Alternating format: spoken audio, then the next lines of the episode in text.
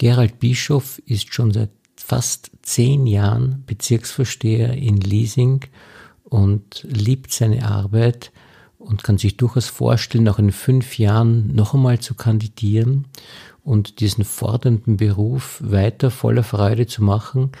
Ja, frei nach Konfuzius, wähle einen Beruf, den du liebst und du brauchst keinen Tag in deinem Leben mehr zu arbeiten. Also ein wirklich sehr interessanter Gast für unseren Bezirkspodcast.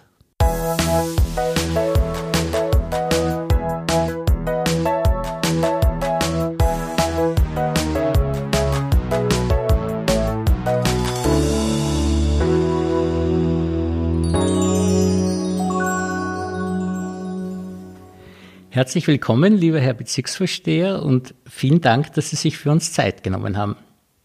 Ja, danke für die Einladung. Es ist äh, für mich eine Premiere. Fernsehaufnahmen hatte ich schon, einige Kameras kenne ich, aber mein erster Podcast. Ja, das ist wirklich interessant, dass die Podcasts noch nicht äh, so, also manche Geschäftsleute haben mich gefragt, was ist ein Podcast überhaupt? so. Also das ist wirklich jetzt gerade im Kommen.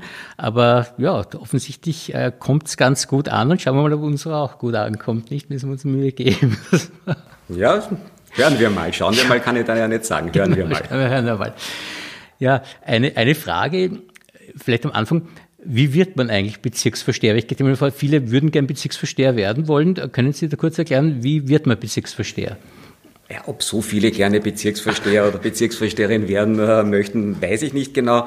Aber werden tut man es im äh, Wiener System dadurch, dass man äh, für eine politische Partei kandidiert äh, und äh, es dann äh, bei den alle fünf Jahre stattfindenden Wiener Wahlen zum Gemeinderat und zu den Bezirksvertretungen notwendig ist, dass die Partei, für die man kandidiert, äh, die Mehrheit erreicht und äh, wenn die eigene Partei dann sagt, ja, wir hätten dich gerne als Bezirksvorsteher, dann kann man es werden.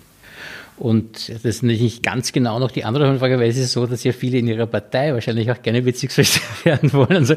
und dass man sich dann da durchsetzen kann, das ist immer das sehr schwierig, weil, weil wirklich ja in, gerade in der politischen Karriere, nicht, also äh, wollen ja viele was werden und, äh, und wie kommt man da so leicht an die Spitze? Also, na, Im Wesentlichen ist es äh, auch in der Politik, äh, speziell so wie ich sie kenne, äh, was wahrscheinlich viele der Zuhörerinnen und Zuhörer gar nicht glauben würden, äh, sehr wohl äh, Teamarbeit und äh, es kristallisiert sich dann heraus, wer dem Team als erster vorstehen darf oder als erste vorstehen darf, überall dort, und das glaube ich ist bei allen Parteien so, wo Personalentscheidungen dann in Gefechten ausgetragen werden, sind die, die politischen Funktionsdauer nicht besonders von Erfolg geprägt. Also bei uns in Leasing ist es jedenfalls so, man wird vom Team dazu ernannt. Und ich sehe schon an Ihren Antworten, Sie sind ein sehr bescheidener Mensch, weil ähm, ich, glaubt, es also sehr wichtig ist, dass man eben auch erfolgreich ist. Und ich glaube, Sie waren ja sehr ein erfolgreicher Bezirkspolitiker auch, äh, weil Sie ja viele, viele Jahre schon für die Finanzen zuständig waren, auch in Leasing, bevor Sie Bezirksvorsteher wurden. Ja, ich hatte die Möglichkeit, äh, schon äh, vor etlichen Jahren als Bezirksrat anfangen zu können und war dann viele Jahre, ich, wenn ich mir jetzt nicht irre, 13 oder 14 Jahre auch äh, Vorsitzender des Bezirksfinanzausschusses und äh, es ist uns die ganze Zeit gelungen äh, und jetzt nach wie vor den Bezirk schuldenfrei durch die Zeit zu bringen, was sich speziell zum jetzigen Zeitpunkt in der Corona-Krise sehr gut herausstellt, weil wir da jetzt die Möglichkeit haben, auch nachhaltige Investitionen vorzuziehen und ein wenig im Rahmen unserer Möglichkeiten auch zur Stabilisierung der Wirtschaftslage beitragen können.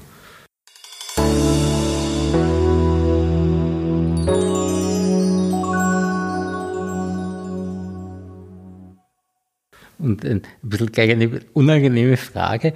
Äh, ist es nicht sogar so, dass Sie sogar im äh, letzten Wahlergebnis sogar besser als der Bürgermeister waren? Oder, oder stimmt das nicht? Ich weiß nicht. Nein, stimmt ah, nicht, stimmt aber nicht. Okay. wir sind äh, in etwa am Wiener Ergebnis dran, Doch, auch bei den vorletzten Wahlen gewesen.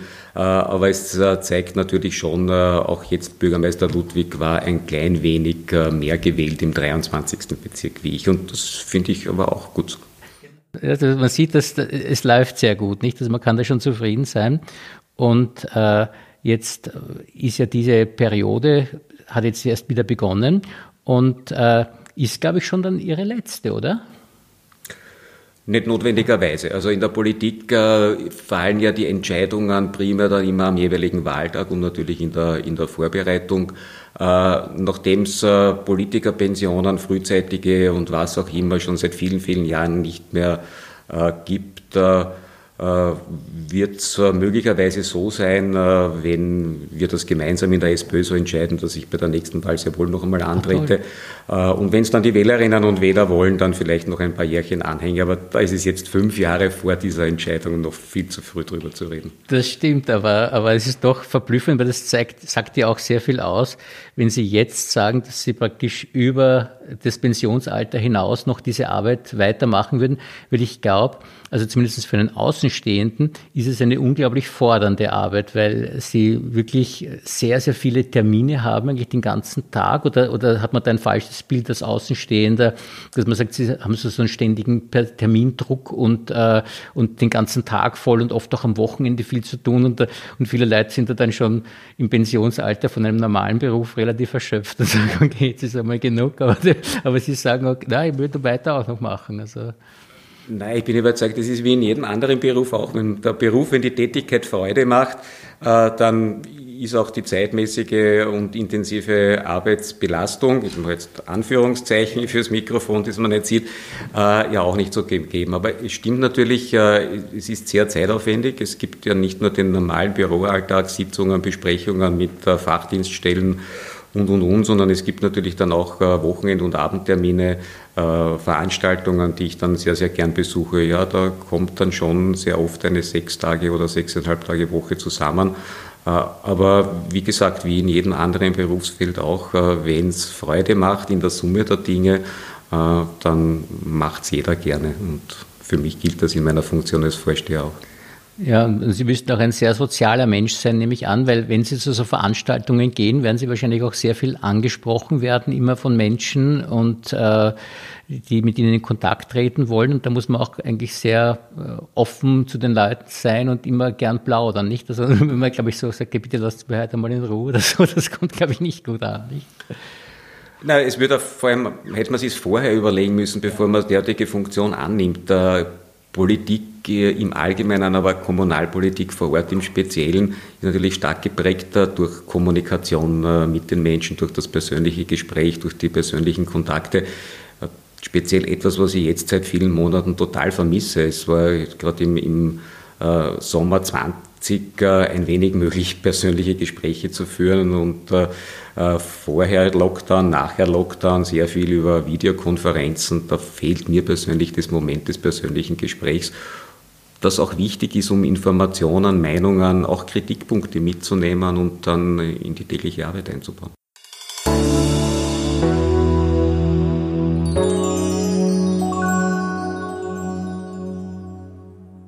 Sie wirken auch sehr cool, muss ich sagen, irgendwie in der, also so locker und haben nicht diesen typischen Politsprech, wobei der wird immer so kritisiert und ich finde den aber völlig gerechtfertigt eigentlich, weil man muss als Politiker ja so aufpassen, was man eigentlich sagt, äh, weil man sagt 95 Prozent völlig Sachen, die völlig in Ordnung sind, dann passiert dann irgendwann einmal irgendwas, was man gesagt hat, das hätte man nicht sagen sollen vielleicht und da wird dann dauernd herumgeritten drauf. Und ich glaube, da haben viele Politiker wahnsinnig Angst davor, dass ihnen sowas passieren könnte, so ein Fehler, ein einziger Fehler, 99 Sachen gut gemacht, ein Fehler und der Fehler wird einem ständig vorgehalten. Also wenn man so im Schaufenster steht, haben Sie da gar keine Sorge oder so, weil Sie so locker sind und über alles sprechen? Und Na, eigentlich keine Sorge. Ich bin von einem grundsätzlich sehr überzeugt, was in einem Menschen äh, gedanklich äh, nicht drinnen ist, das spricht er auch nicht aus. Also, und, und dieser Spruch in Vino Veritas, äh, der mag schon gelten, aber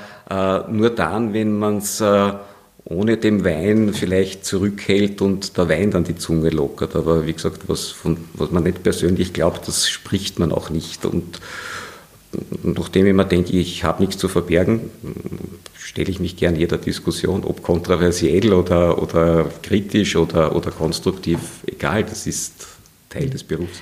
Apropos kontroversiell, ich habe auch das Gefühl, dass eine große Stärke von Ihnen ist, dass Sie wirklich auch mit den politischen, man nennt es ja so schön, nicht Gegner, sondern Mitbewerbern, auch immer gut auskommen. Das heißt, Sie haben immer eine gute Gesprächsbasis. Äh, stimmt das oder ist das, äh, sehe ich das falsch? Ja, ich hoffe, es stimmt. Also ich würde jetzt für mich einmal behaupten, ja, es stimmt. Äh, Ob es die anderen so beurteilen, müssten Sie dann die anderen bei Gelegenheit fragen. Äh, aber ja, wir haben äh, über viele Jahre die Gepflogenheit, in den Gremien des Bezirks, sei es in der Plenarsitzung der Bezirksvertretung und auch in den Arbeitsausschüssen, sehr sachorientiert zu arbeiten. Und dieses Commitment gilt und das ist auch mein Arbeitsstil. Es geht da nicht um parteipolitisches Hickhack, sondern es geht um konstruktive Lösungen im Interesse der Leasingerinnen und Leasinger. Dass man dann manchmal unterschiedlicher Meinung ist, ist klar, sonst wären wir ja in einer Einheitspartei. Das ist richtig. Und es kommt mir auch ein bisschen schwieriger, also kommt mir nur so vor, weil ja, man kann nicht sagen, ob das jetzt ein Glück oder ein Pech ist für Sie, aber die Mitbewerber, das sind ja überall Spaltungen eigentlich passiert jetzt, also was eigentlich eigentlich tragisch ist, nicht, weil bei der FPÖ ist eigentlich eine gewisse Weise eine Spaltung passiert und es sind jetzt mehrere Parteien da in der, im Bezirksrat und bei der ÖVP ist ja auch eine Spaltung. Erleichtert das oder erschwert das eigentlich die Arbeit mit den politischen Mitbewerbern, wenn da so viele unterschiedliche Gruppen sind, mit denen man sich jetzt äh, auseinandersetzen muss? Das habe ich in der Form äh, für mich nie beurteilt. Da muss ohnehin jede politische Partei selber mit ihren Familienangelegenheiten zurechtkommen. Ich habe es immer so gehalten, äh, alle auf Augenhöhe als Gesprächspartner zu sehen, egal ob es äh, Kleinstfraktionen sind, die zum Teil nur äh, mit einem Mandatar äh, in der Bezirksvertretung vertreten sind oder ob es größere Fraktionen sind, die 20 oder, oder mehr Mitglieder haben. Äh, natürlich bei Abstimmungen geht es um Mehrheiten schlussendlich. Äh, aber was den Meinungsaustausch betrifft, mache ich da keinen Unterschied. Und es kommt doch in, also zu guten Einigungen offensichtlich, aber ich glaube, die SPÖ kann eh relativ viel eigentlich. Also wie ist, ist das bei den Entscheidungen? Haben Sie eigentlich so eine Mehrheit, dass Sie eigentlich eh gut arbeiten können? naja, wir, wir können gut arbeiten, ja. weil, wie gesagt, sehr viele Dinge dann entweder ohnehin einstimmig oder, oder mehrheitlicher erfolgen, aber die SPÖ hat keine absolute Mehrheit im Bezirk. Also wir brauchen für jede Beschlussfassung, sei es im Plenum, sei es in den Arbeitsgremien, äh, brauchen wir hm, Partner. Und da haben Sie äh, kein Problem, so wechselnde äh, Mehrheiten auch zu finden oder haben Sie immer die gleichen Partner da oder kann man das so nicht sagen? Na, Im Regelfall ist es schon so, dass natürlich äh, Regierungsbündnisse, die auf Landesebene stattfinden, dann auch in den Bezirken entsprechend gelebt werden, weil ja sehr viele Entscheidungen, die im Bezirk fallen, dann auch von der Stadt umzusetzen sind und vice versa. Äh, aber es zeigt sich durchaus, dass bei Einzelentscheidungen äh, auch äh, floatende Mehrheiten dann gegeben sind nachdem wir im Regelfall, das heißt im Regelfall praktisch nie ideologisch getriebene Entscheidungen zu treffen haben, sondern sehr sachorientierte Entscheidungen, äh, sehe ich das durchaus auch für vernünftig, dass man mal auch in einer Koalition im Bezirk nicht einer Meinung sein muss.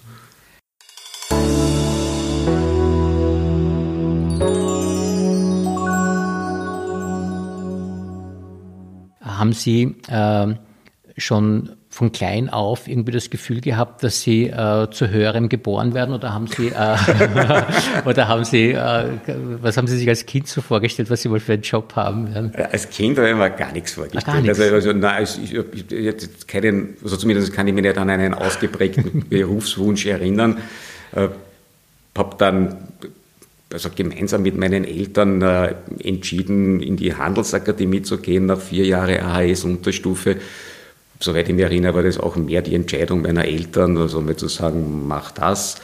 Äh, bin dann äh, ins neue Gebäude in der Anton-Krieger-Gasse gekommen, die damals Expositur der Handelsakademie war, die sich dann später im 12. Bezirk in der Hetzendorfer Straße äh, wiedergefunden hat. Und habe dort äh, dann 1979 maturiert und so hat mein beruflicher Werdegang begonnen.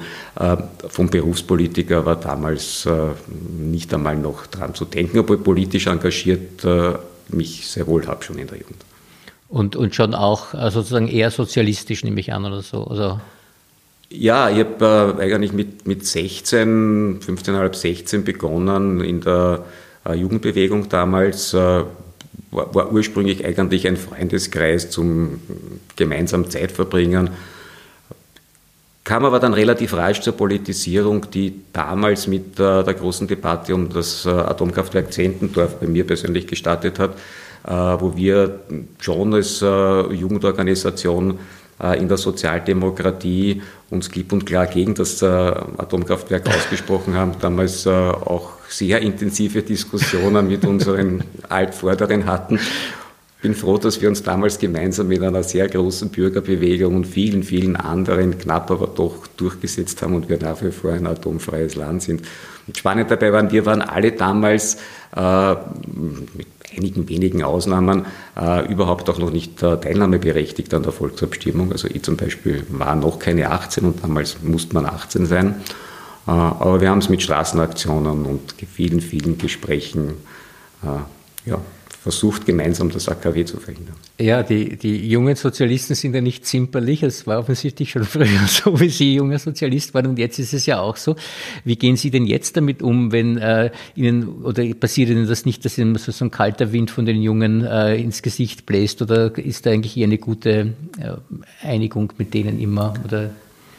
Na, also Kalter Wind würde ja dann, wenn überhaupt, für mich gelten, wenn es äh, ins äh, absurd Persönliche abdriften würde. Das äh, war aber, soweit ich mich hoffe, jetzt keine Geschichtsfälschung zu betreiben, damals bei unserer Zwentendorf-Diskussion nicht so. Das waren zwar sehr klare sachliche Standpunkte, aber äh, man konnte dann trotzdem, äh, nachdem man härter diskutiert hat, äh, gemeinsam einen Kaffee trinken oder meinetwegen ein Glas Bier und so sehe ich es auch heute. Also äh, einer breit aufgestellten äh, Bewegung wie der Sozialdemokratie äh, tut sehr gut, wenn es unterschiedliche Meinungen gibt und äh, die, die gemeinsam zu diskutieren, das ist lebende Politik, auch lebende Parteipolitik innerhalb der SPÖ und das schätze ich sehr. Und äh, was haben Sie dann nach der Handelsakademie äh, beruflich gemacht, bevor Sie in die Politik gegangen sind? Na, nach der Handelsakademie habe ich äh, mich bei der damaligen noch Zentralsparkasse beworben. Da bin ich dann auch äh, aufgenommen worden, habe dann äh, zweieinhalb Jahre in etwa zur Ausbildung als Bankkaufmann äh, verbracht, bin von Zweigstellen zu Zweigstellen innerhalb der Ausbildung gedingelt und äh, wurde dann nach, wie gesagt, ungefähr zweieinhalb oder drei Jahren gefragt, ob ich Interesse daran hätte, in die Organisationsabteilung EDV zu wechseln was ich dann auch gemacht habe, nach einem speziellen Aufnahmetest, den es damals gab, und war dann etliche Jahre in der EDV und Projektentwicklung der Zentralsparkasse und dann in weiterer Folge der Bank Austria tätig. Und könnte das sein, dass das damit zusammenhängt, dass Sie mit den äh, Finanzen des Bezirks so gut wirtschaften konnten und nie ein Minus gemacht haben, weil Sie von der Bank kommen? Oder hat das damit nichts zu tun? Nein, ich glaube, das hat das hat damit nichts zu tun, weil wenn man jetzt nach Mattersburg schaut, dann weiß man ja auch, äh, was, was Leute, die aus der Bank kommen, tun könnten. Nein, das glaube ich hat nichts damit zu tun. Ich glaube, das äh, war von Anfang an auch klar deklariert, äh, der politische Wille aller Entscheidungsträger der SPÖ, auch schon damals mit meiner Beteiligung, Schulden machen kann man durchaus, wenn man investiert und dann auch ein klares Konzept hat, äh, wie man die Schulden zurückzahlt. Es war aber nie notwendig im Bezirk. Also wir haben nie über unsere Verhältnisse gelebt und haben dann trotzdem, glaube ich, die Aufgaben, für die wir zuständig sind, äh, durchaus brauchbar lösen können und darum war es nie notwendig, in den Vorgriff zu gehen.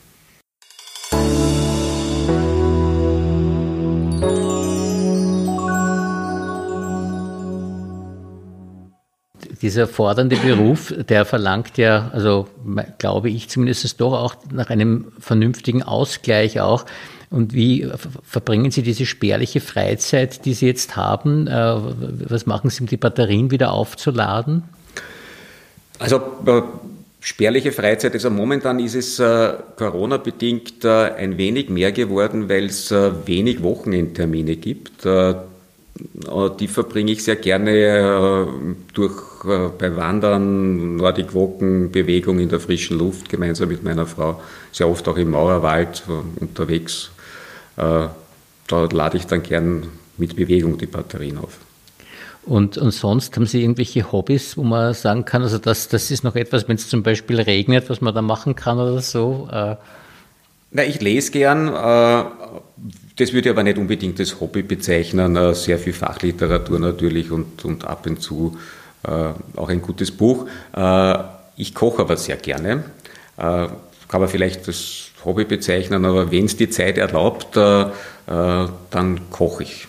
Und was kochen Sie? Da können Sie da komplexe Dinge auch machen oder naja, also äh, wirklich gelernte Köche würden das nicht als besonders komplex bezeichnen, äh, aber, aber ja, für einen Hobbykoch, glaube ich, geht es äh, durchaus durch, dass man das essen kann und dass es sehr gut schmeckt. Und irgendwie macht es mir Spaß, kurz zu überlegen, was man tut, dann kauft man es, dann stellt man sich an den Herd und nachher genießt man es.